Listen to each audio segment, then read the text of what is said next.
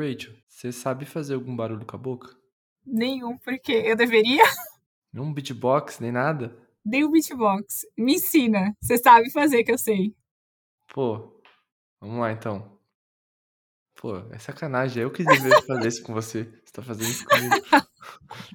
ah, mas você queria que eu fizesse, você não Essa é a minha pregação de peça para fazer minha abertura do Nagol. A musiquinha é o convidado que faz, não eu.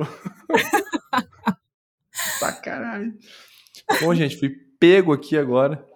Vou ter que fazer uma abertura então. Vamos lá. Nagol. Parece propaganda da Sprite, né? Melhor do que eu faria. Eu achei que tá excelente. É isso. Seja bem-vinda ao Nagolcast, episódio 28. Hoje com a presença ilustre de mais uma Nagolita, a Rachel, Raquel Lins. Raquel, a gente fala, a gente fala Rachel, porque eu chamo tanto você de Rachel que agora eu não sei se Rachel ou Raquel, mas. Ninguém sabe, nem eu mais. Eu tô, nem eu tô entre os dois. Então, a Raquel Lins, nossa queridíssima, acho que uma das primeiras Nagolitas, inclusive, que entrou pro grupo lá dos, das contribuições. Inclusive, o link tá na descrição. E ela é nossa convidada porque a Rachel, quando eu conheci ela, eu já gostava do LinkedIn. Eu mexo no LinkedIn há uns sete anos, mas eu produzo conteúdo desde 2020. E aí eu conheci a Rachel ali no meio de 2020, mais ou menos.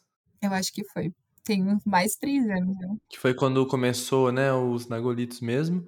E aí eu comecei a trocar ideia com você sobre LinkedIn, aí fudeu. Tipo, aí dali, dali pra frente eu, eu já comecei a largar o Instagram já. Porque comecei a gostar muito e a Rachel é, é uma referência muito boa para mim, assim, nessa parte de conteúdo também. E eu queria conversar hoje, você que tá ouvindo, a gente vai falar sobre LinkedIn hoje, mas também sobre criação de conteúdo, trazer um pouco do, das minhas experiências, das experiências que ela tem, ela vai dar várias dicas legais aqui, pelo que eu tava conversando com ela. Então fica ligado aí. E Rachel, se apresenta, fala tua bio aí, sem moderações. Sem moderações? Então, hoje, eu e o Luquinhas aqui somos LinkedIn Creator, então a gente já tem aí uma... LinkedIners. Né? LinkedIners. E a gente tem uma trajetória de criação de conteúdo que é muito legal e muito diferente, né? Eu acho que a gente foca em conteúdos muito diferentes. Eu acho isso super bacana, porque a gente não deixa de se inspirar um no outro. Atualmente eu trabalho numa multinacional, né, e presta consultoria de dados. Então hoje em dia eu estou como manager de dados, eu crio produto de dados. Então assim, eu acho isso também muito bacana trazer que eu trago os meus conteúdos, mas não necessariamente eles estão ligados com o trabalho que eu faço, mas com a pessoa que é a Raquel. E isso é muito bacana, porque eu acho que muita gente não sabe o que com o que, que eu trabalho, o que, que eu faço. Mas é isso, eu atualmente eu trabalho com produtos de dados, algo bem técnico, que eu posso explicar no decorrer do podcast. Explique, explique para uma criança de 5 anos. Como que eu vou explicar uma criança de 5 anos? Já Bem, dizia o Michael Scott, né? Você chega. Eu, eu gosto muito desse exemplo de, por exemplo, você precisa de, de uma cadeira. E aí você você vai numa loja e fala assim: "Ah, eu preciso de uma cadeira". E o vendedor ele vai falar para você: "Que tipo de cadeira você precisa?". Você precisa de uma cadeira de escritório, você precisa de uma cadeira de jantar, você precisa de uma cadeira para área externa. E aí você fala para ele que tipo de cadeira que, ele, que você precisa, e ele vai falar: olha, eu tenho essa cadeira no azul, no vermelho, no amarelo, e você vai escolher uma cor. O da dados funciona muito dessa maneira quando a gente está falando em termos de produto que quando geralmente a gente fala de dados, as pessoas acham que é uma base que você vai pegar lá nomes de pessoas, você vai pegar, sei lá, qualquer outra coisa do tipo. Tem isso, mas quando a gente fala de produtos de dados, a gente está falando de uma base que ela é estruturada. Então, você pegou vários dados, agrupou, uniu, limpou. Várias escolhas de clientes, né? Não só isso, é, é, é, um mundo N de coisas. Você pode ter ali é, configurações para poder alimentar uma base e criar realmente um produto. É como se você tivesse uma cadeira pronta, é, que você usou vários dados para poder. Vamos pensar na analogia da cadeira para poder criar aquilo. E você vai ter um output muito específico. Um exemplo, um algoritmo. Um algoritmo ele é um produto de dados. Para você ter um algoritmo de recomendação, você precisa ter uma base de dados alimentando ele para que ele te traga as melhores recomendações. Então, você tem ali plataformas que recomendam, sei lá, comida, restaurante que você vai consumir. para ele te recomendar aquilo, ele tem que ter uma noção do que, que você consome já. E aí ele vai Das ter suas escolhas e das suas buscas, né? das suas escolhas e das suas buscas. Então ele vai fazer séries de agrupamentos. Isso é um produto de dados. Isso é muito bacana. As pessoas não imaginam que isso tá. Netflix, aquele front que traz recomendação, também tem um produto de dados ali.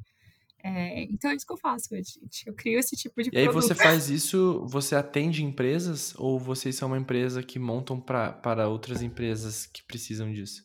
Então, hoje eu estou num projeto muito específico é, para uma empresa fora, de que está montando uma estrutura e ela precisava de produtos, então eu estou nesse time fora do país, criando esse produto muito específico.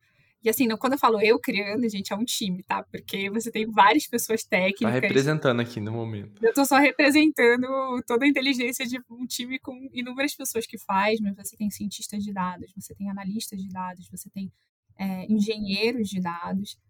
Então, são pessoas muito, muito, muito técnicas que olham para esses dados para poder transformar eles no que a gente usa hoje em dia. Pô, eu acho demais essa área, tá? É uma área que eu quero aprender muito, inclusive. Trocar ideia. Eu queria saber como que você foi parar aí, inclusive, né? Porque é uma área muito específica. É uma área muito específica. Até na tecnologia é uma área super específica. Sim. E eu vou te dizer que eu conheço poucas, para não dizer nenhuma, pessoas que fazem esse tipo de coisa. Que mexem com métricas de fato, assim como o produto, né? Sim. Eu vou fazer uma brincadeira aqui. Eu brinco que tem algum ser que é tipo. Eu acho que Deus cuida fazendo meu plano de carreira, porque não fui eu que fiz. Você fala assim: olha, você se via fazendo. Não foi isso. planejado. Não, não foi planejado. Eu me pingaram para uma conversa, para algo que estava mais dentro do escopo que eu fazia. Então, eu sempre cuidei de projetos. É, na última posição, eu já estava numa posição de tecnologia, projetos em tecnologia. E me pingaram. Só que quando eu comecei a falar um pouco mais de currículo, de experiência, falou: opa! Essa daqui é para a vaga que tem lá fora.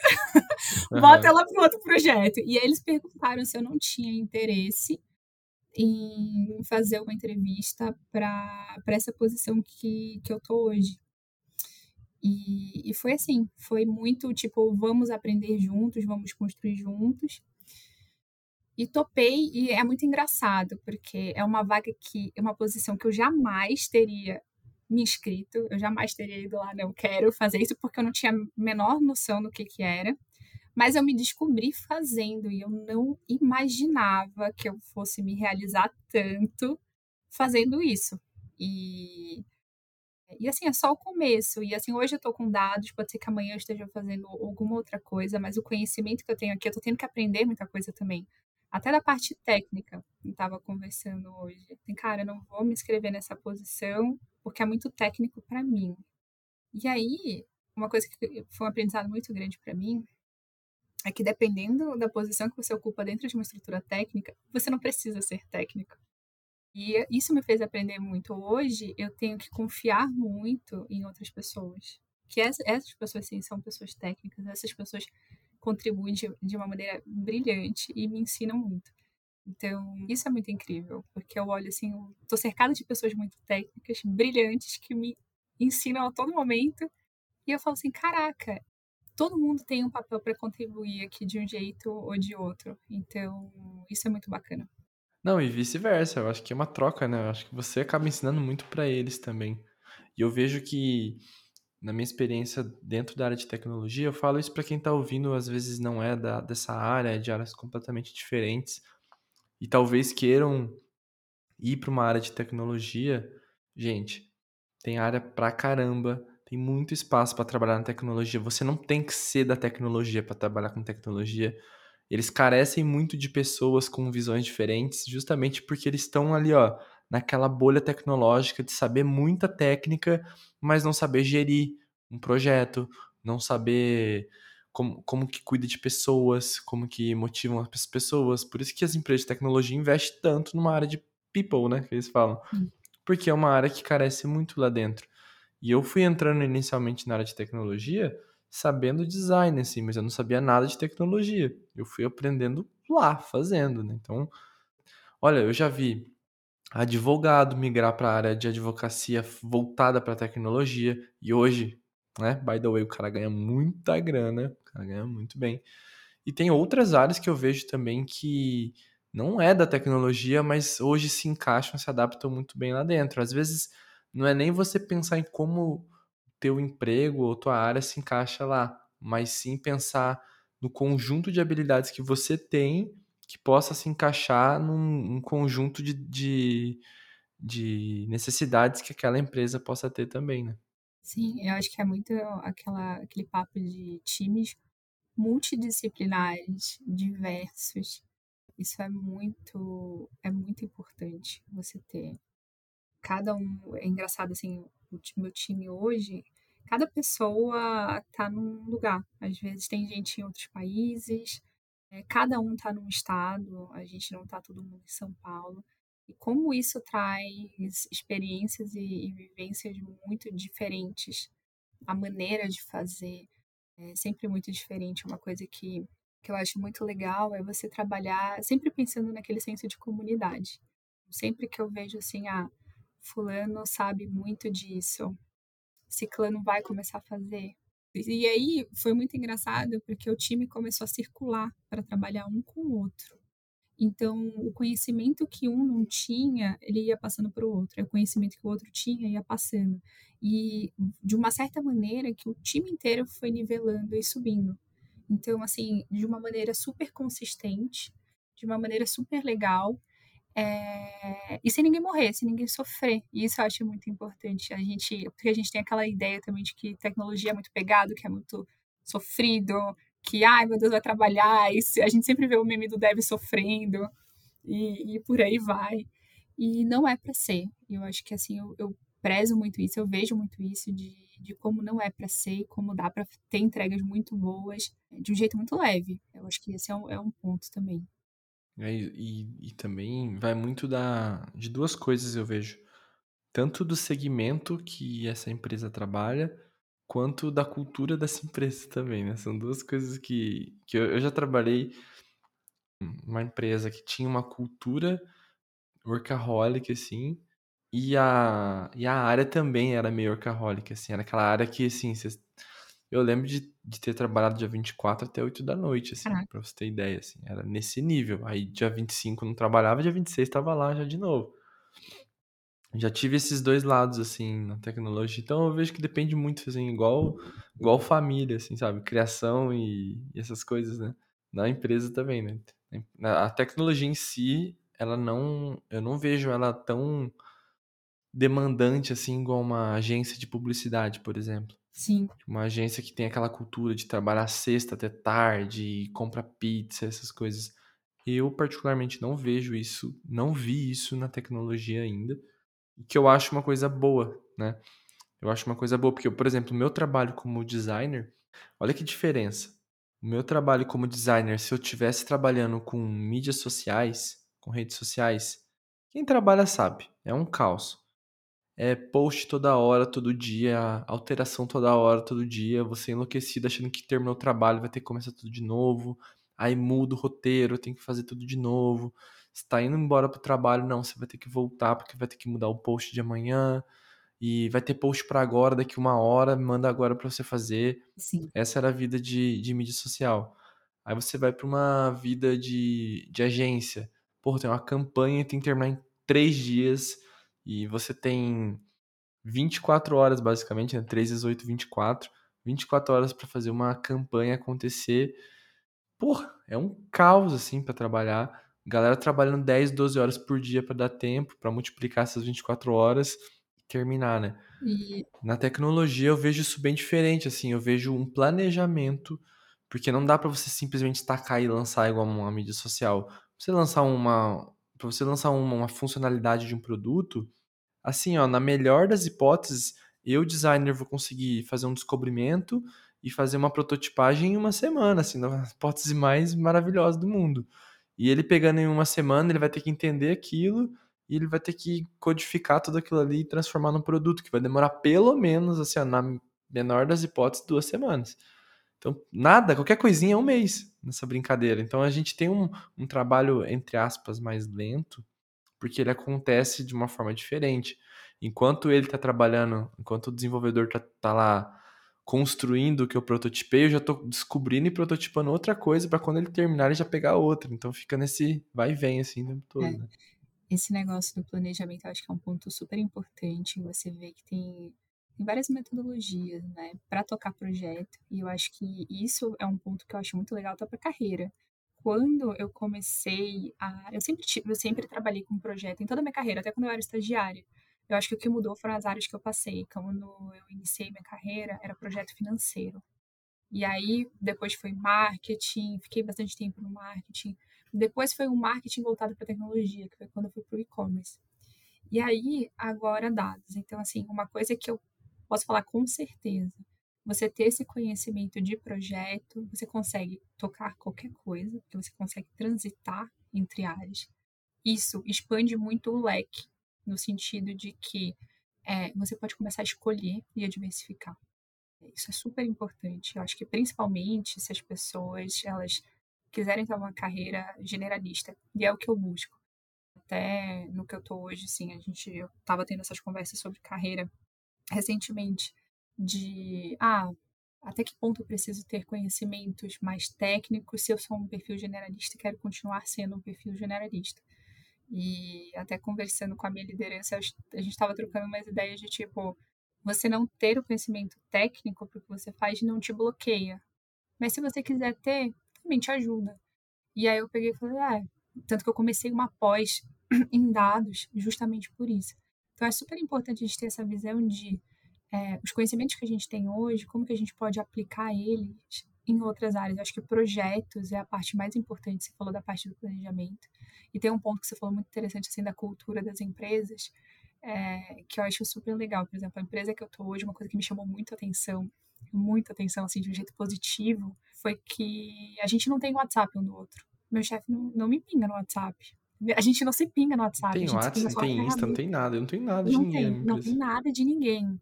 E eu achei isso maravilhoso. Nunca pediram, nunca pediram. Privacidade, né? Privacidade. Você tem seu tempo. No momento que você desligou seu computador, você desligou seu computador. Eles no máximo vão te mandar uma mensagem na ferramenta lá da empresa mesmo. E você vê no dia seguinte, quando você voltar a trabalhar, e tá tudo bem. Ninguém vai te pingar fora do horário para se trabalhar. E isso é um, um, ponto de cultura da empresa mesmo, de assim, regras assim que a empresa tem, que eu acho incrível. Eu adorei quando eu entrei e falei assim, não vão pedir meu WhatsApp. Eu achei maravilhoso. Não falei, não comentei, mas achei maravilhoso a gente não me pingando fora do horário de trabalho, sabe? É estranho positivamente, né? Estranho positivamente, eu não estava acostumada com isso. E isso eu acho que cada vez mais as empresas estão adotando isso e cada vez mais a gente também está cobrando isso das empresas. A gente não quer mais isso. Eu acho que já faz um tempo que a gente estava assim, poxa, será que eu quero compartilhar meu Instagram pessoal com as pessoas que trabalham comigo? Muitas vezes a gente não quer. E eu acho que também é super legal, por exemplo, a gente tem uma rede social que ela é de trabalho, que é o LinkedIn, né? Pegando já o gancho aqui do, das criações de conteúdo, que eu acho que a gente compartilha é, o nosso eu de um jeito que a gente está confortável de surgir ali no ambiente de trabalho. Não significa que a gente vai ser pessoas diferentes. Acho que a gente conversa também, já conversou muito sobre isso. Não é sobre você ser uma pessoa numa rede e ser outra pessoa em outra rede. Mas ali o que a gente compartilha, e todo mundo tem os seus filtros, não é sobre ser pessoas diferentes, mas ter filtros para situações específicas, que está confortável de ter no trabalho, é uma rede corporativa. Então, assim, quer uma rede social? Me adiciona no LinkedIn. Entendeu? Uma rede social para trabalho, para trocar ideia, o pessoal dos trabalhos. Ela é mais filtrada, né? É mais filtrada. E eu acho que assim, eu uso mais hoje em dia o LinkedIn que o Instagram.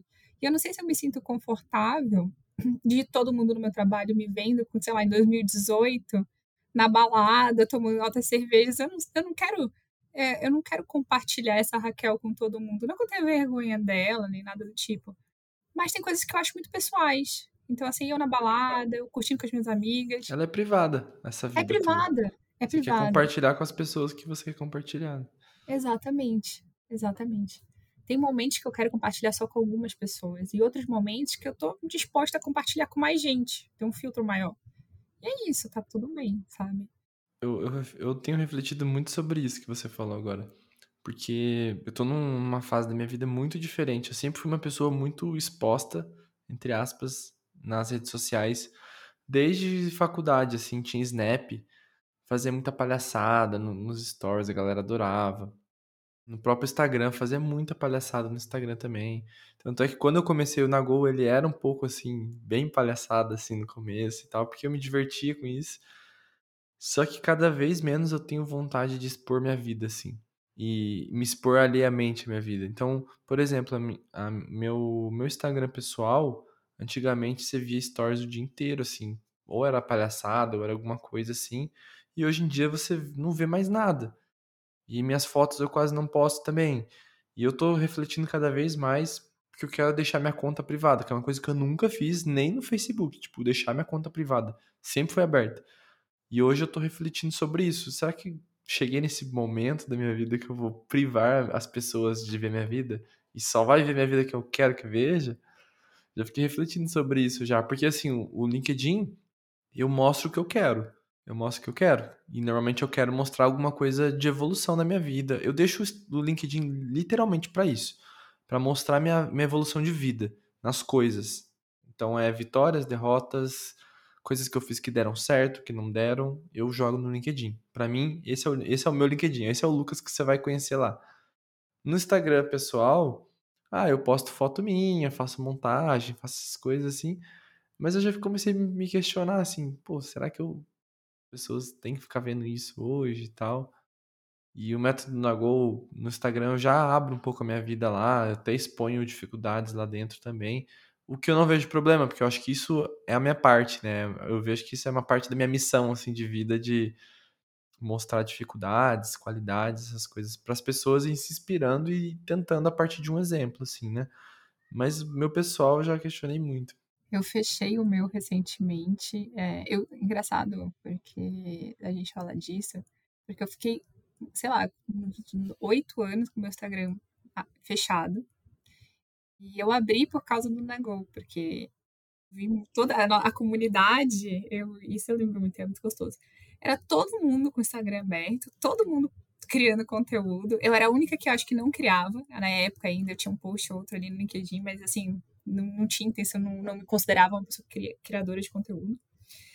E aí eu comecei a ver aquelas pessoas e me inspirar. Eu falei, putz, eu acho que eu tô encanada de deixar o meu Instagram fechado por besteira, porque olha o que tá todo mundo fazendo. Eles estão. A vibe era muito boa. E eu lembro que é, o que, que era fomentado em termos de vibe, que se fomenta até hoje, era muito slow content, não vamos surtar, vamos. Era tudo muito leve. E aí eu falei, talvez eu tenha uma visão muito densa das coisas, porque eu estava convivendo com pessoas em realidade que traziam essa visão. Então, assim, agora que eu tô vendo todo mundo de boa, desencanado, e vi que ninguém morreu de ter o Instagram aberto, talvez seja a hora de abrir. E aí eu abri, eu fiquei acho que esses dois anos. Recentemente eu fechei, porque começou a acontecer uma situação que me deixou desconfortável. As pessoas me seguiam no LinkedIn e pediam meu Instagram. E aí eu fui ver o meu Instagram pessoal, era o único que eu tinha, porque as pessoas perguntavam assim: ah, mas você tem, um, tem Instagram também? Você cria conteúdo lá? Eu falei: ah, gente, não tenho. Só tenho um Instagram pessoal. E às vezes as pessoas pediam. E aí eu comecei a ver o meu Instagram pessoal e falei, cara, tô eu tomando cerveja com os meus amigos no final de semana. Tô... É muito pessoal, é muito só para os meus amigos. Eu não quero que pessoas de outros ambientes que eu não conheço entrem na minha vida desse jeito. E aí eu fechei de novo. Recentemente eu fechei de novo, mas eu cheguei a ficar dois anos com ele, é, com ele aberto. E eu acho que é muito do momento e muito do que a gente compartilha. Eu hoje em dia eu não posto mais tanto no Instagram, acho que nunca postei tanto. Mas quando eu posto assim, eu no restaurante com minhas amigas, ou eu fui tomar uma cerveja com meus amigos, é um conteúdo que eu levaria pro LinkedIn sem menor problema, mas se eu tivesse um contexto para falar dele. Então, assim. Sim. É... E boa. E eu acho que outro ponto que você falou que é muito interessante do negócio, assim, de, de como que a gente vai compartilhando tal, no LinkedIn, traz as vitórias e tudo. É, eu acho que o LinkedIn, para mim, ele sempre funciona muito como uma rede de apoio. Porque a gente coloca ali, a gente fala das vitórias, das derrotas, muito e a gente acaba ouvindo muito de pessoas que passaram por aquilo também. E a gente se sente muito acolhido. O LinkedIn, para mim, ele foi muito assim, desde o começo. Porque você fala, assim, qualquer coisa, seja boa, seja ruim, é, vai vir alguém comentar e falar: Caraca, que legal, passei por isso também. É muito difícil ter hate ali. Eu acho que eu, eu, pelo menos, eu não lembro de ter tido hate pesado. Acho que eu tive uma situação assim de, de um post que foi mal compreendido. Mas de resto, alguma pessoa assim que às vezes comenta de um jeito mais direto, mas assim também é muito de como você responde, fala assim, ah, será? Acho que a gente desenvolve muito soft skills ali. Acho que hum. soft skills, assim, eu acho que tem a Raquel antes no LinkedIn e a Raquel depois. E, e, isso é muito bacana também, sabe? Você falou que ia pegar esse ganchinho. Isso que você falou do LinkedIn é muito real. E é por isso que eu gosto tanto dele, de criar, principalmente de criar conteúdo no LinkedIn, porque eu vejo uma recepção maior do teu conteúdo, uma atenção no teu conteúdo. Não vejo um conteúdo igual ao Instagram que eu chamo de bisnaguinha, assim, que, sabe, está na escolinha, você come uma bisnaguinha em três minutos vai jogar bola. É o LinkedIn, é o Instagram para mim. Tipo, é um lanchinho do, do recreio. E eu vejo o LinkedIn como uma coisa diferente, eu vejo como quase um almoço, assim. Eu vejo um conteúdo mais denso, um conteúdo mais, mais elaborado muitas vezes, tanto é que tem artigo lá. Mas os próprios posts, sabe? A pessoa consegue explorar a ideia ali, explica, dá atenção. E aí é o que você falou. Uma coisa que eu vejo é que o engajamento do LinkedIn é muito rico, assim. Não é, eu não faço questão que as pessoas comentem no meu conteúdo, mas quando elas comentam, elas comentam, sabe? Não é um tipo coraçãozinho, amei, não que tipo, pode fazer isso, eu vou gostar também, mas eu acho massa que as pessoas elas leem, prestam atenção no teu conteúdo e contribuem no comentário. Não é só um comentáriozinho, ou é uma história, ou é uma, uma nova indicação em cima do que você fez, ou é uma discordância com argumentação, com educação, sabe? Sim. A pessoa discorda, mas assim, ela traz um ponto de vista diferente dela. E eu já tive várias discussões positivas, assim, de alguém que não concordou com alguma coisa que eu disse ou que tem um ponto de vista diferente. E a gente ficou assim, ó, 10 comentários, um trocando com o outro, mas não teve nada de agressão, não teve nada. Só assim, ó, ah, eu entendo o teu lado, mas eu tenho esse ponto. E a pessoa, não, concordo com você, é realmente isso, mas tem isso. E fica naquele. Você olha assim o comentário, quem lê fala assim, pô, aprendi um monte nessa discussão dessa, desses dois aqui, sabe? E os dois terminam assim, pô, valeu, curti demais conversar isso contigo, sabe? E aí eu fico, pô, isso aqui me acrescenta, sabe? Isso aqui. Tanto é que depois disso eu já conversei com várias pessoas. Antes eu trabalhava assim, eu criava um, um carrossel, né? Um post carrossel, com aqueles que você vai passando o dedo ali e tal. Eu criava um post carrossel pro Instagram e eu adaptava ele pro LinkedIn, porque tem. Vai uma dica aí de experiência do usuário, né? Quando você tá olhando o Instagram, o Instagram ele sempre ele prioriza a imagem, seja vídeo ou seja áudio, né? Ou seja vídeo ou seja imagem. Então você vê primeiro a imagem e depois você vê um texto de legenda. Então o texto ele é um, ele é um apoio a algo que você está vendo, né?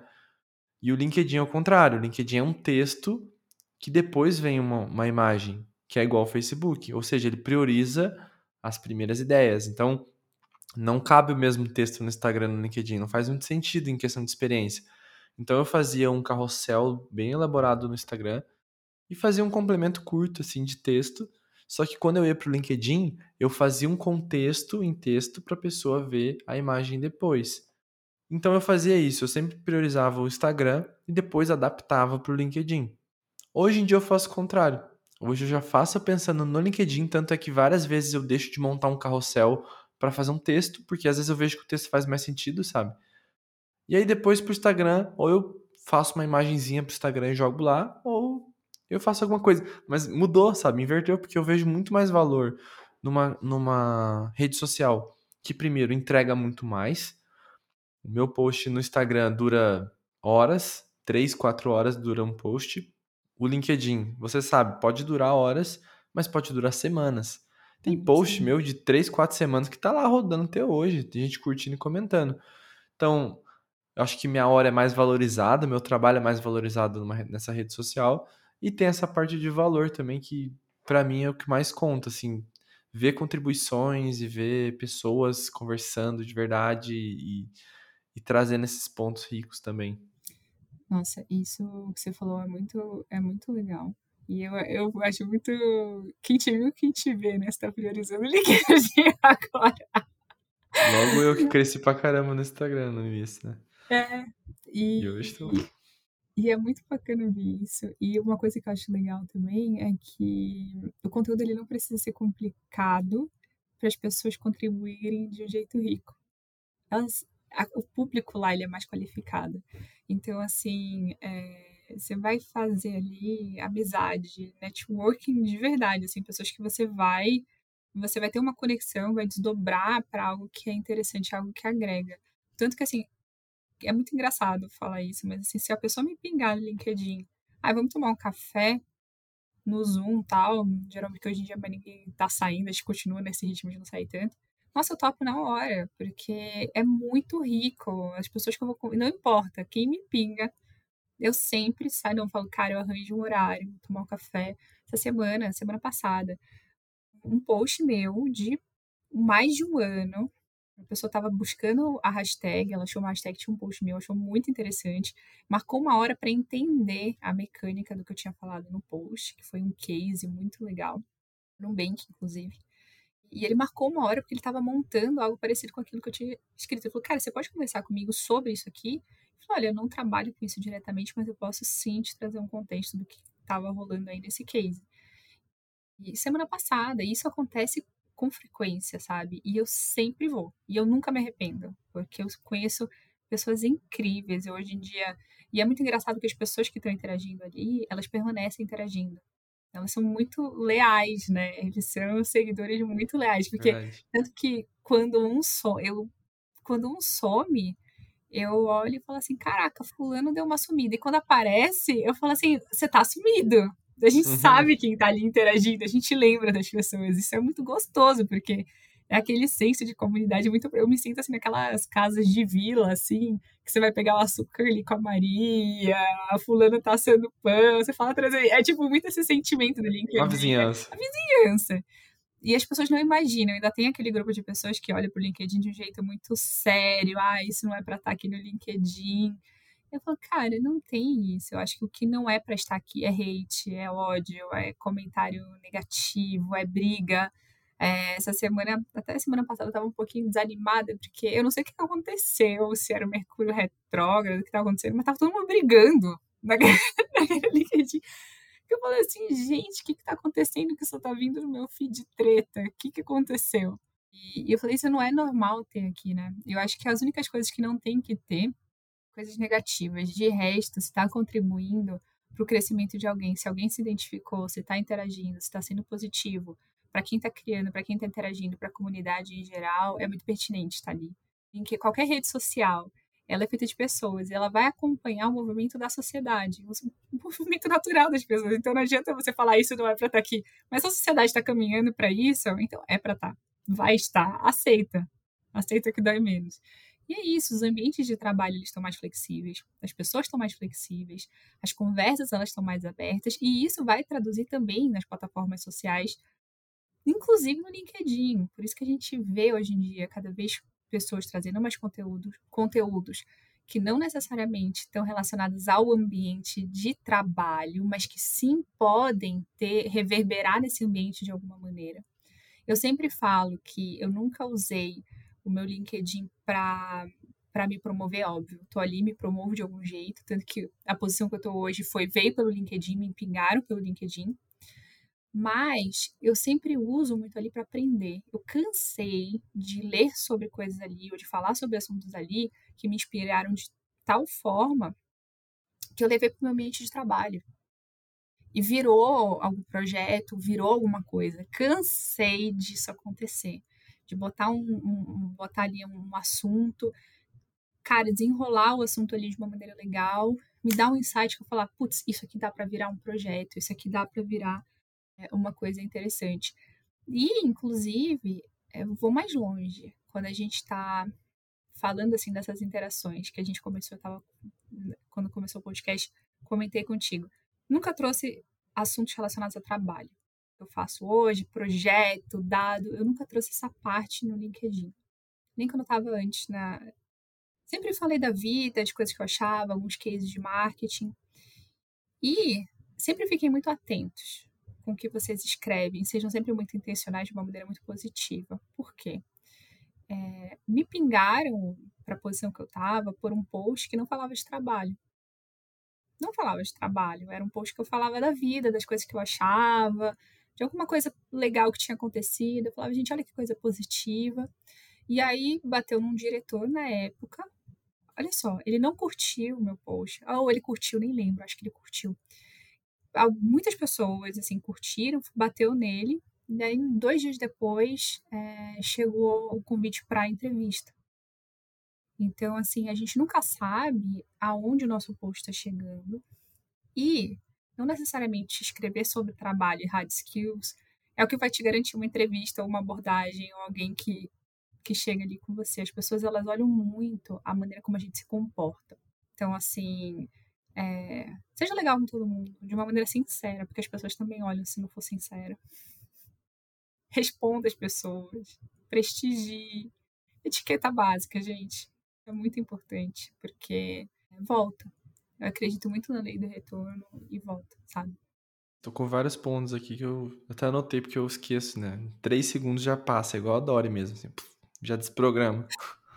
Mas eu acho que, acho que dá pra ver uma, uma diferença bem, bem básica, assim, quando você pensa em TikTok, Instagram, em LinkedIn. Porque hoje o Instagram, o TikTok, a única forma de você atrair é através do entretenimento. Seja ele uma dança, seja ele uma dublagem, qualquer coisa. Então, como que você ensina alguma coisa lá dentro? Você tem que fazer o infotenimento que falam, né? Que é você usar o entretenimento como roupa para você ensinar alguma coisa. Então a pessoa faz uma dancinha para te ensinar alguma coisa, faz uma piada para te ensinar alguma coisa. Ali é um momento. O LinkedIn não, o LinkedIn você não precisa fazer isso. Inclusive, às vezes que, eu, que, que bombou no Instagram um negócio, não bomba no LinkedIn para mim. É, é sempre diferente. Dificilmente os dois bombam. Dificilmente. Porque no LinkedIn é uma linguagem diferente. As pessoas que estão ali têm tem um público jovem é pouco, assim, é 30 para cima, 25 para cima, assim, que, que você vê. Então, galera, teoricamente, é um pouco mais séria, assim, tal, mas isso não quer dizer que você não pode trazer entretenimento para lá. É só a maneira que você vai trazer, né? E quando eu falo de criar conteúdo, eu não tô falando para você ficar criando conteúdo, ensinando alguma coisa para alguém. Não é sobre isso. Conteúdo não é ensinar. Eu já falo no método Nagel desde o começo. Eu não ensino ninguém. Eu compartilho coisas. Eu compartilho coisas e você receba da forma que você quiser, entendeu? Porque eu tô trazendo algo, por exemplo, que deu certo ou que deu errado para mim, para que você possa aprender alguma coisa com isso, entendeu? Você possa receber da tua maneira. Então, quando a gente fala de criar conteúdo, às vezes é você trazer teu ponto de vista, trazer. Trazer ponto de vista é muito legal, né? É uma coisa que a Rachel faz muito. Ela pega uma coisa, um case, uma notícia e ela né, faz uma resenha sobre aquilo, né? Ela fala a opinião dela em cima do que ela conhece tecnicamente, em cima do que ela acredita culturalmente ou politicamente, sei lá, seja lá o que for. Mas é muito a tua opinião, né? E as pessoas gostam da forma que você expressa a tua opinião. E quando as pessoas vêm te procurar, é porque as pessoas gostam da tua opinião, da forma que você traz as coisas, da forma que você aborda. Então é isso que eu faço no LinkedIn também. Eu trago a minha opinião sobre algumas coisas, mais voltadas para organização essas coisas, mas é, é minha opinião, minha forma de ver as coisas. Eu não sou uma pessoa técnica, não gosto de ser aquela pessoa técnica que fala bonito, que fala rechonchado, assim. Eu gosto de falar o simples, o beabá, uma coisa que a pessoa entenda. Eu não foco em nomenclaturas de técnicas, porque pouco importa para a pessoa, importa a pessoa aprender a fazer o negócio, sabe? Então, o meu objetivo é esse, então como facilitar para fazer isso, né? E eu vejo que eu também, assim como você, eu tô onde eu tô hoje, numa multinacional também, por causa do LinkedIn, cara. É bizarro. Eu, eu, eu passei por três empresas incríveis por causa do LinkedIn. Incríveis. E todas elas vieram até mim. Todas elas, eu não precisei ir até elas, entendeu? O que, que eu fiz para isso? Eu, eu sou famoso? Não, nada. Tipo, eu só peguei e comecei a colocar minhas opiniões, as minhas ideias. A minha forma de comunicar é assim, tipo, eu sou uma pessoa feliz, naturalmente. Então, se você olhar o meu design, ele é feliz, ele é colorido, ele é bonitinho, ele é fofo, porque é meu jeito de, de, de agir, sabe? Então, eu tento expressar isso com a minha arte, né? A minha forma de, de lidar com isso. Pode ser através de escrita também. Mas às vezes é uma, é uma opinião como a Rachel faz, às vezes é a minha forma de, de lidar com organização, tipo, eu já tive burnout, então eu tento ajudar as pessoas a não cair nas, nas armadilhas que eu caí também. E é isso que a gente acaba fazendo, né? Tipo, a, a, hoje as empresas, elas não estão. Não é que não me importa, tá? Mas as pessoas não te contratam pela técnica mais. Técnica é muito fácil, entre aspas também, né? Técnica, você faz um curso, você aprende mexer numa ferramenta. Tanto é que na minha empresa, que eu trabalho hoje, todo mundo fala isso. Ninguém, quando a gente está fazendo uma entrevista, a gente não vê o quanto a pessoa sabe mexer na, na ferramenta. Tipo, pouco importa. Pouco importa se ela sabe mexer naquilo ali. Aquilo ali ela aprende com a gente depois, sabe? Pouco importa se ela, se ela entende sobre a nossa área. Pode ser um diferencial? Pode, mas não é isso que vai contratar a pessoa. O que contrata a pessoa é o fit cultural dela, é o quanto dá match a empresa com o lugar, né? O quanto ela dentro da casa não vai se tornar uma estranha. E como é que ela vê se você tem fit cultural? Se você não mostra nada, entendeu? Então é isso que, que acontece. A Rachel tá ali criando conteúdo, dando a opinião dela, a empresa vê e fala assim, pô, essa menina tem umas ideias interessantes. Tipo, ela tem uma forma de visão que bate com os nossos pilares da empresa. Vamos bater um papo com ela, ver qual é a dela? Aí, o resto é história, né? Oh, nossa, como a gente tá alinhado, porque eu já ia eu pegar o gancho do que você estava falando e você falou exatamente o que eu ia falar. E, e, é muito isso, as empresas elas não estão mais contratando. Assim, não, não é que hard skills deixou de ser algo importante, que é aquele conhecimento técnico, né? Mas os soft skills, que é como você se relaciona com pessoas, como que você traz ali, é, você traz você para o ambiente, vamos colocar assim, está sendo muito mais importante. Está sendo muito mais importante. Porque você pode aprender a mexer numa ferramenta.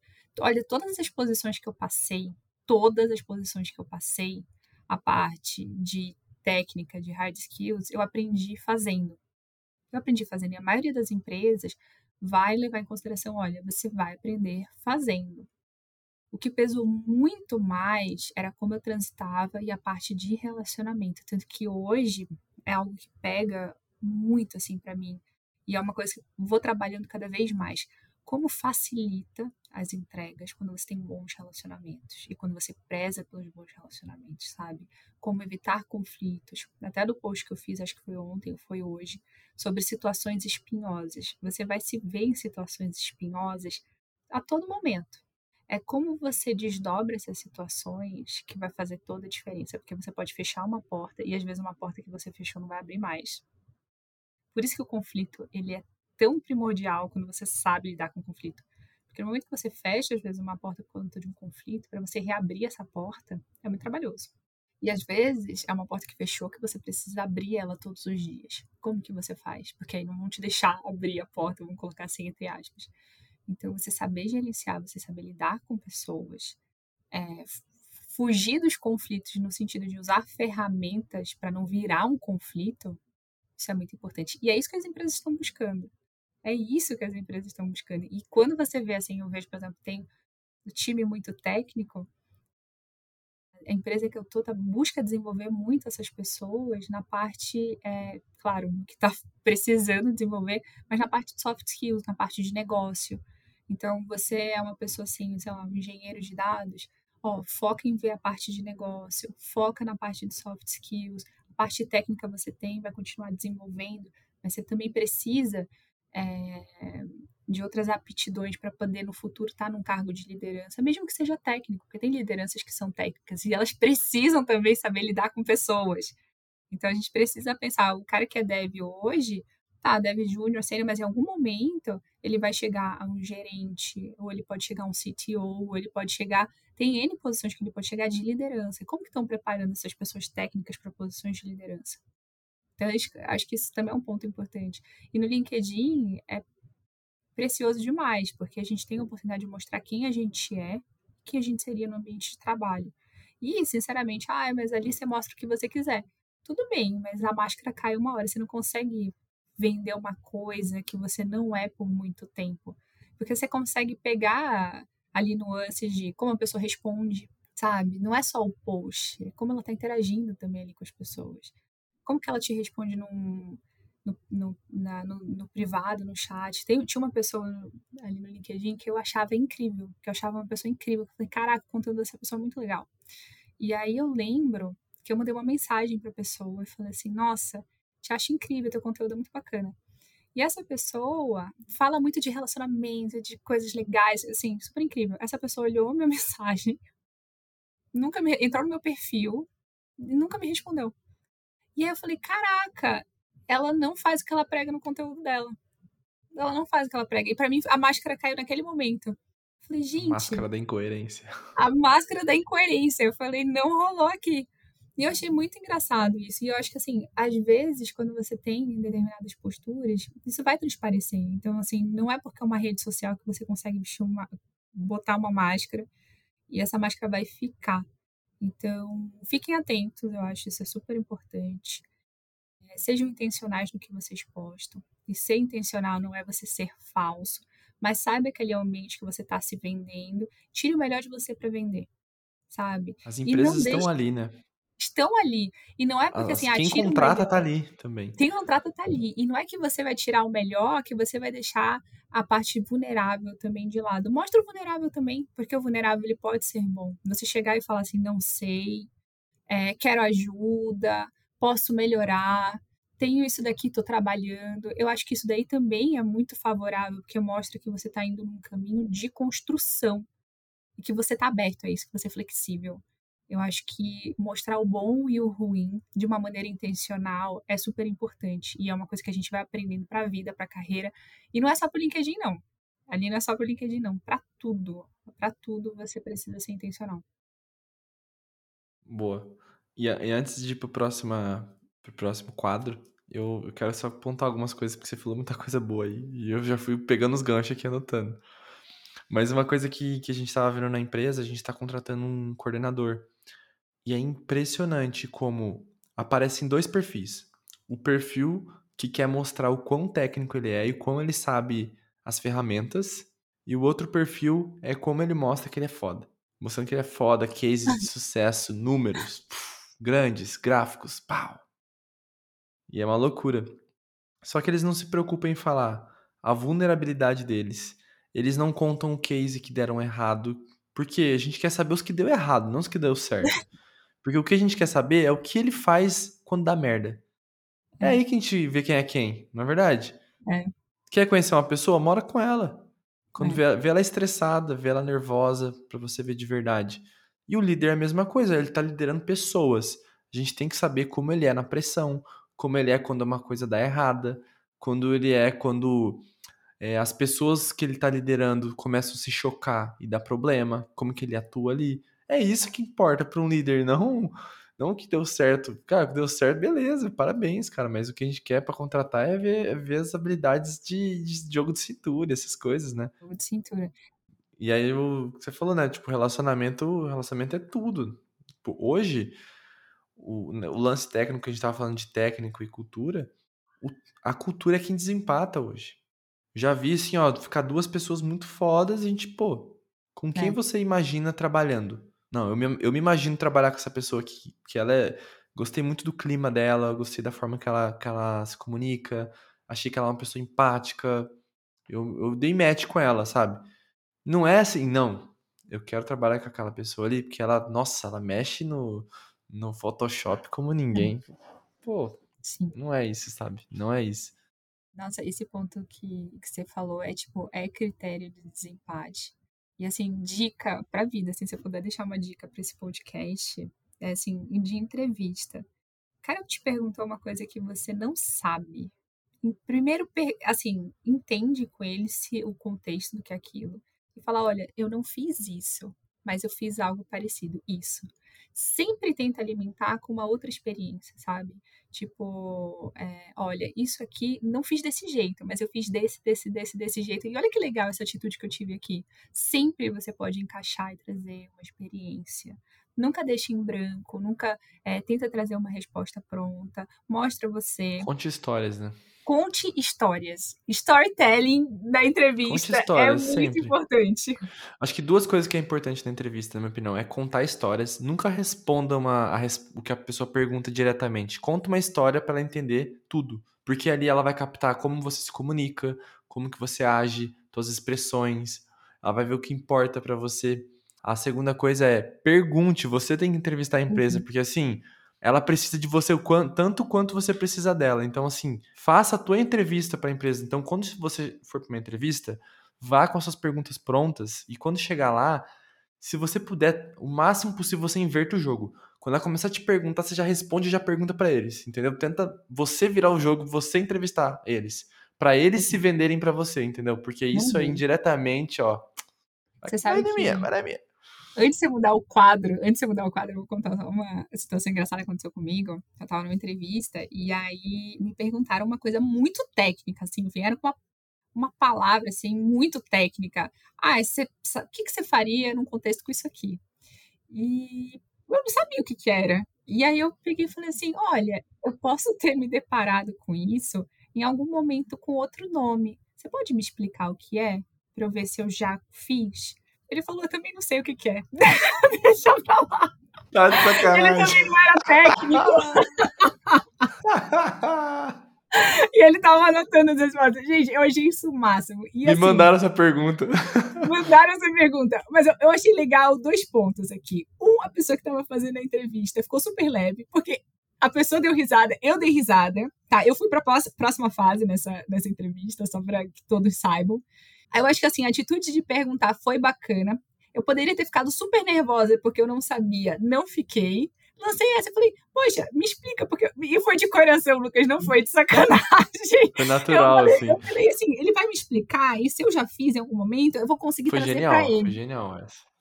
E aí ele voltou com essa daí, a gente deu tanta risada que ficou leve. Então, assim, tornem as entrevistas de vocês leves. Isso é possível, sim, tá? Essa, essa dica do Lucas de perguntar entrevistar a galera, entrevistem quem tá entrevistando vocês. Funciona, meu, funciona real, assim, funciona real. Porque eles vê, além deles terem que se vender pra você, que isso inconscientemente faz eles.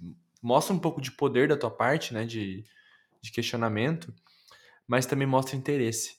Mostra que você sabe sobre a empresa e o que você não sabe você quer saber. Conta muito aí nessa parte de cultura, de interesse, de proatividade, etc. né? Mas agora, mudando de, de quadro pro, pro episódio não ficar muito longo, nós vamos pro Melhor em Dois Minutos, que é o nosso novo quadro dessa temporada, que é dicas assim, ó, pum, dicas rápidas que a pessoa pode fazer, uma coisa simples, que ela pode fazer, que pode mudar muito a vida dela no dia a dia. E eu sempre peço isso para um convidado. Tra... A única coisa que eu peço para um convidado trazer nesse episódio é a dica de dois minutos. Porque para mim eu, acho, eu achei tão genial quando eu pensei nessa ideia que eu falei, pô, vou fazer com todo mundo agora. E eu queria Cara, saber a tua dica de dois minutos. Gente, a dica de dois minutos, pegando o gancho dessa conversa, é pergunta. Eu acho que você perguntar e não é. E a dica. E, e, cara, eu faço muito isso pra tudo na minha vida. Até pra desenvolvimento. Pergunte pra você e pergunte pro outro. Por que, que eu tô fazendo isso? Como eu devo fazer isso? O que me motiva? É, comece a ter esse tipo de diálogo com você pra você se conhecer melhor. E aí, você se conhecendo melhor, você se coloca para o mundo de uma maneira melhor. Eu acho que a dica de ouro, dica de dois minutos, que você pode fazer em menos de dois minutos, pergunte. Tenha um diálogo com você, tenha um diálogo com as pessoas e seja aberto e franco.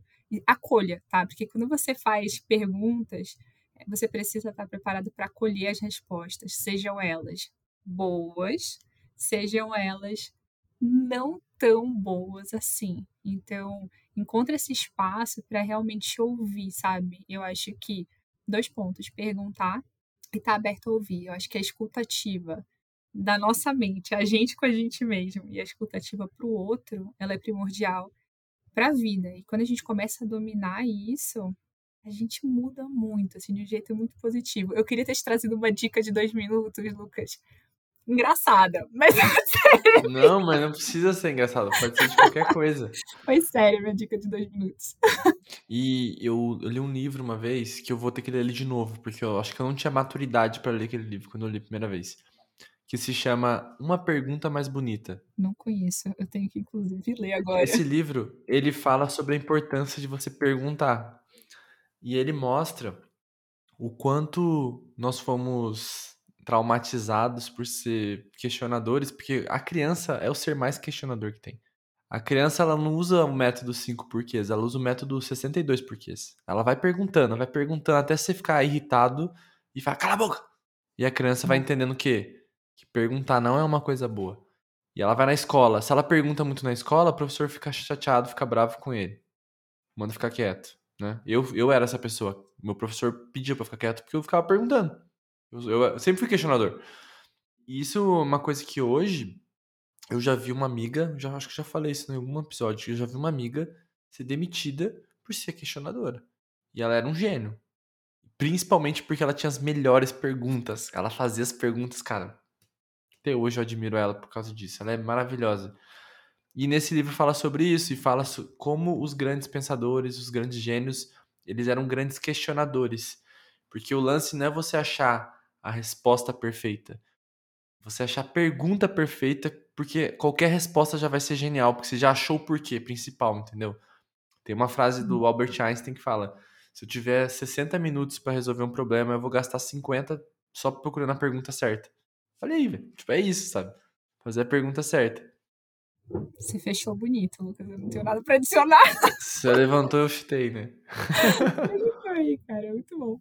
E agora eu quero fazer uma última pergunta antes dos recados finais, que é qual é o livro que você sempre recomenda para qualquer pessoa? Tipo, pô, falou de livro, eu sempre mando esse.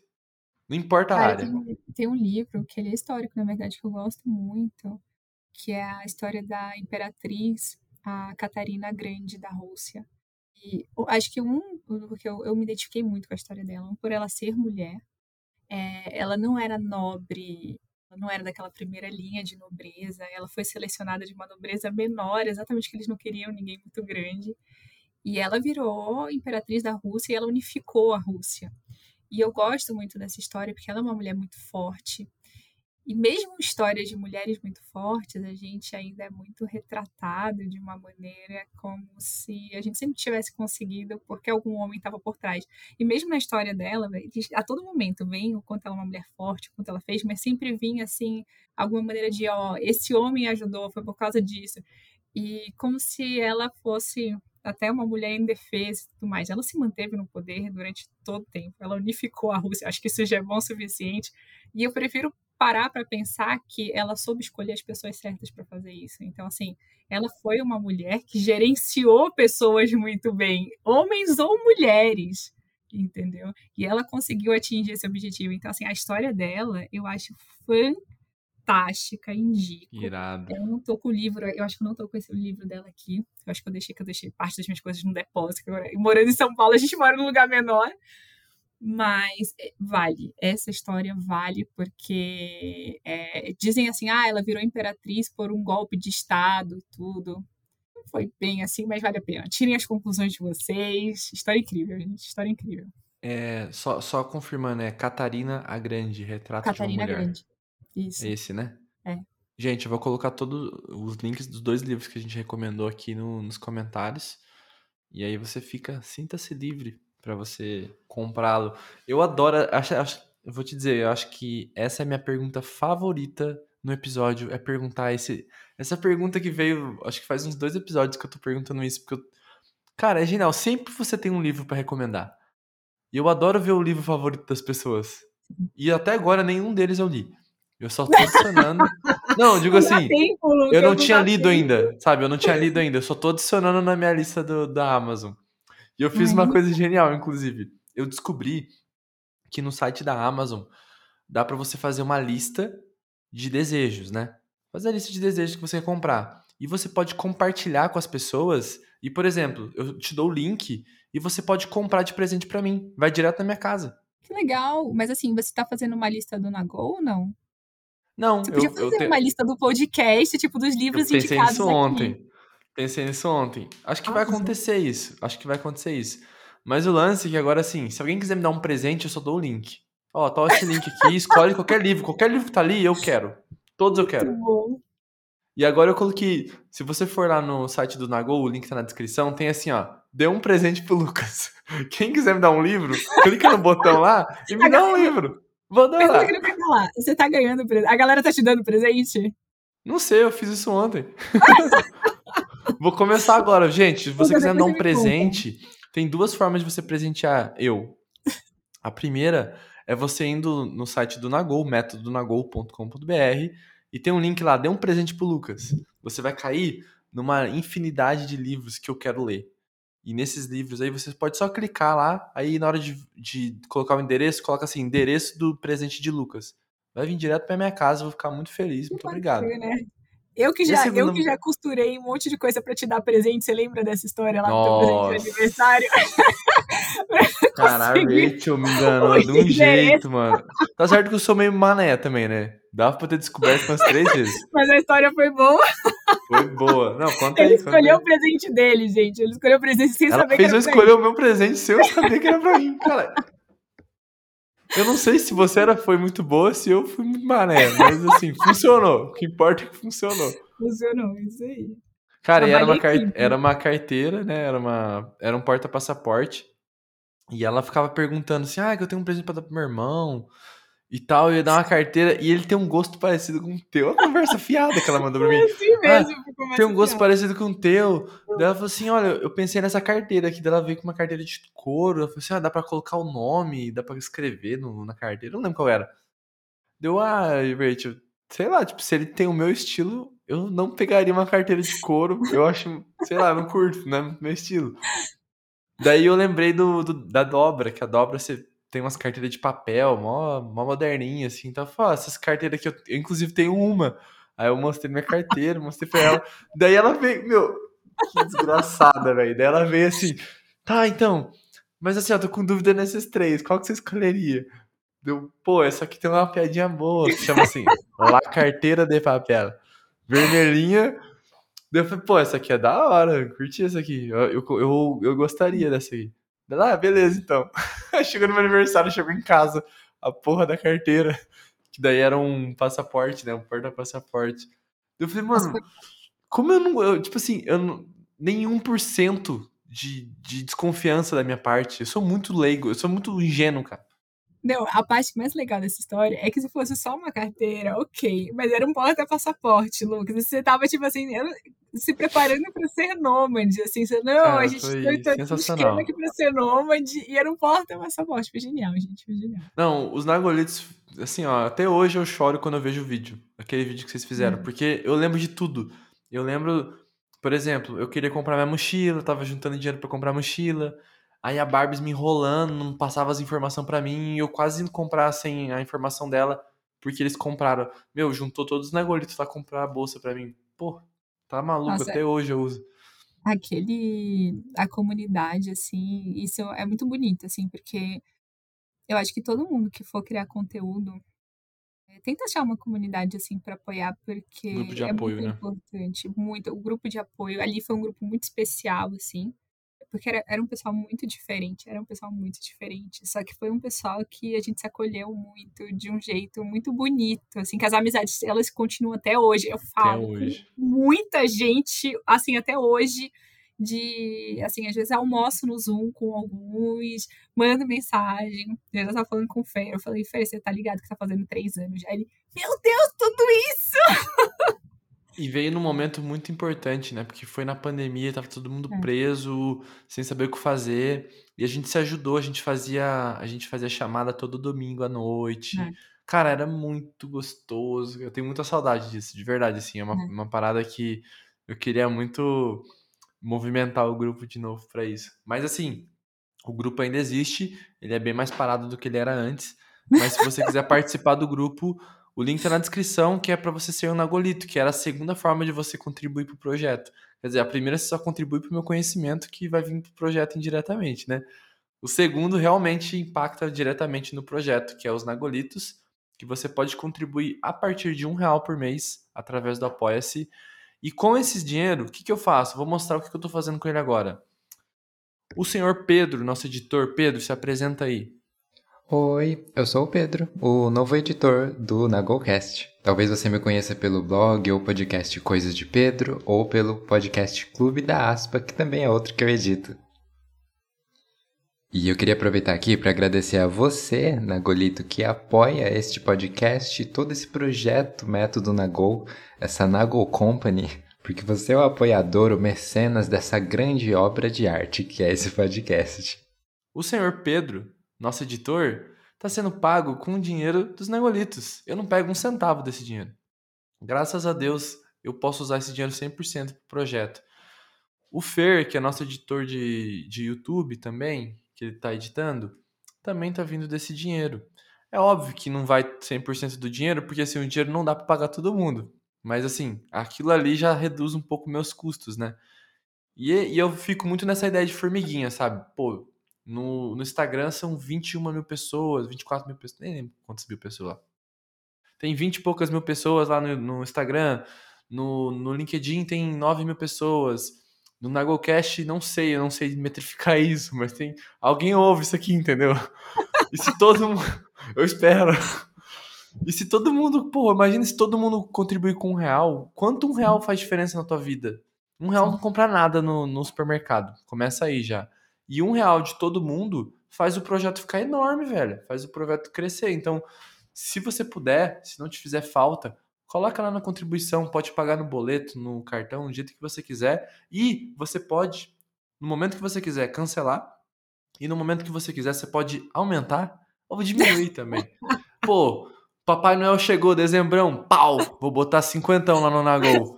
Mas janeiro, janeiro eu volto pra dois. Tudo bem, cara, tamo junto, entendeu? O negócio é a gente ir ajudando, sacou? Pega o décimo terceiro do pessoal, tem que aumentar, pô. É, vamos fazer um dízimo aqui. Mentira. Um dízimo. Ai, gente. Mas, Rachel, muito obrigado por participar desse, desse episódio. Eu tava morrendo de saudade de conversar com você. E ainda mais agora no podcast, cara, que agora o podcast tá rolando, tá super rolando. E tô muito feliz de trazer você aqui. Quero que você venha mais vezes também. Se quiser trazer outros assuntos, porque eu, eu sei que você, cara, toda vez que a gente conversa é sem fim, né? Se deixar, a gente fica aqui horas conversando.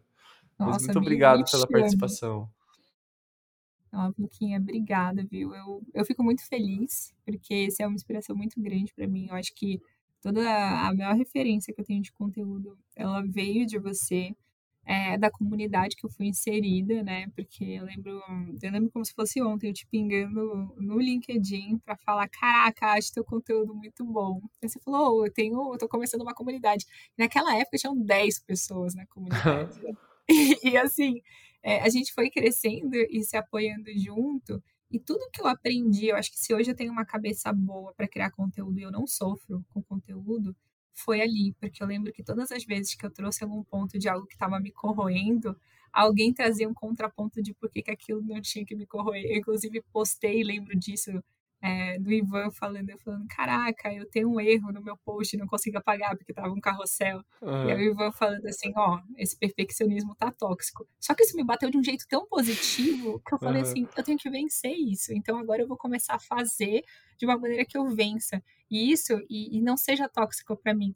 E eu lembro, e eu lembro de todas essas coisas, Lucas, de um jeito muito carinhoso. Porque eu falo, caraca, se não fosse aquelas vivências, eu não tava curtindo tanto fazer isso, porque eu curto fazer LinkedIn, eu não sofro. Eu tenho, eu tenho, pra você ter ideia, pra você ter ideia, eu tenho mais de 150 posts prontos. E eu não posto todo dia.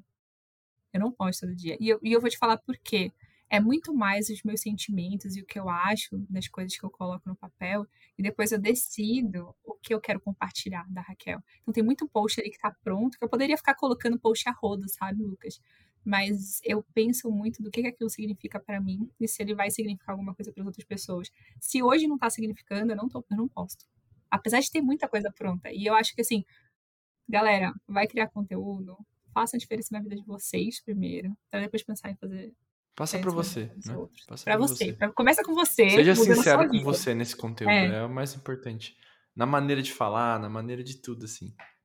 Inclusive, esse grupo é, esse grupo ele é tão grupo de apoio que até hoje eu uso a assinatura da Disney do do, do Ivan. O Ivan até hoje me empresta o Disney dele. Eu vejo lá uns desenhos.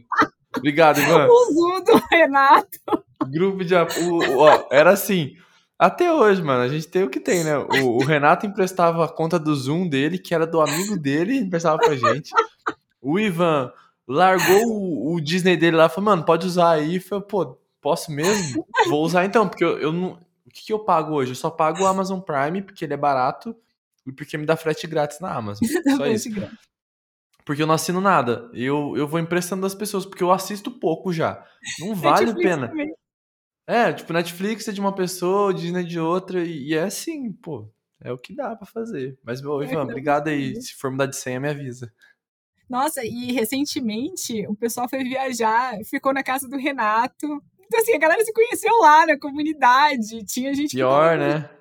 É, então, gente namorando depois que surgiu, assim, Pô, meu, Nagolitos, pô, Nagolitos também, Nagolitos também ama. É amor, eu também amor. E eu falo assim, caraca, que louco, a gente se conheceu há três anos numa circunstância muito louca e todo mundo se deu muito bem. E a gente se fala até hoje. E eu acho que é sobre isso, comunidade, comunidade, Lucas, é sobre isso. E isso você fez muito bem, você criou uma comunidade muito, muito unida. Ah, obrigado. Eu tenho o nome carinhoso de Pajé lá dentro. Você tem, eu, eu, eu tava Quem segurando. Foi você ou foi o... Foi você ou foi o Renato? Foi, acho que foi todo mundo, porque a gente é, queria. A gente falou assim: o que que manda numa tribo? Porque a gente tinha, tinha negócio da tribo Nossa, da tipo, ilha, o pajé né? o cacique, a gente nem sabia, mas ficou pajé. É bem isso. Mas, nossa, eu tenho, eu tenho muito carinho por aquilo. E você que tá ouvindo, se quiser contribuir lá a partir de um real, você já vai ter acesso a esse grupo e faça diferença nesse grupo, vai lá para contribuir também, porque esse grupo era massa porque todo mundo queria fazer alguma coisa. E o grupo é assim que se funciona. Se depender de mim, fudeu, porque assim, eu tenho pouquíssimo tempo.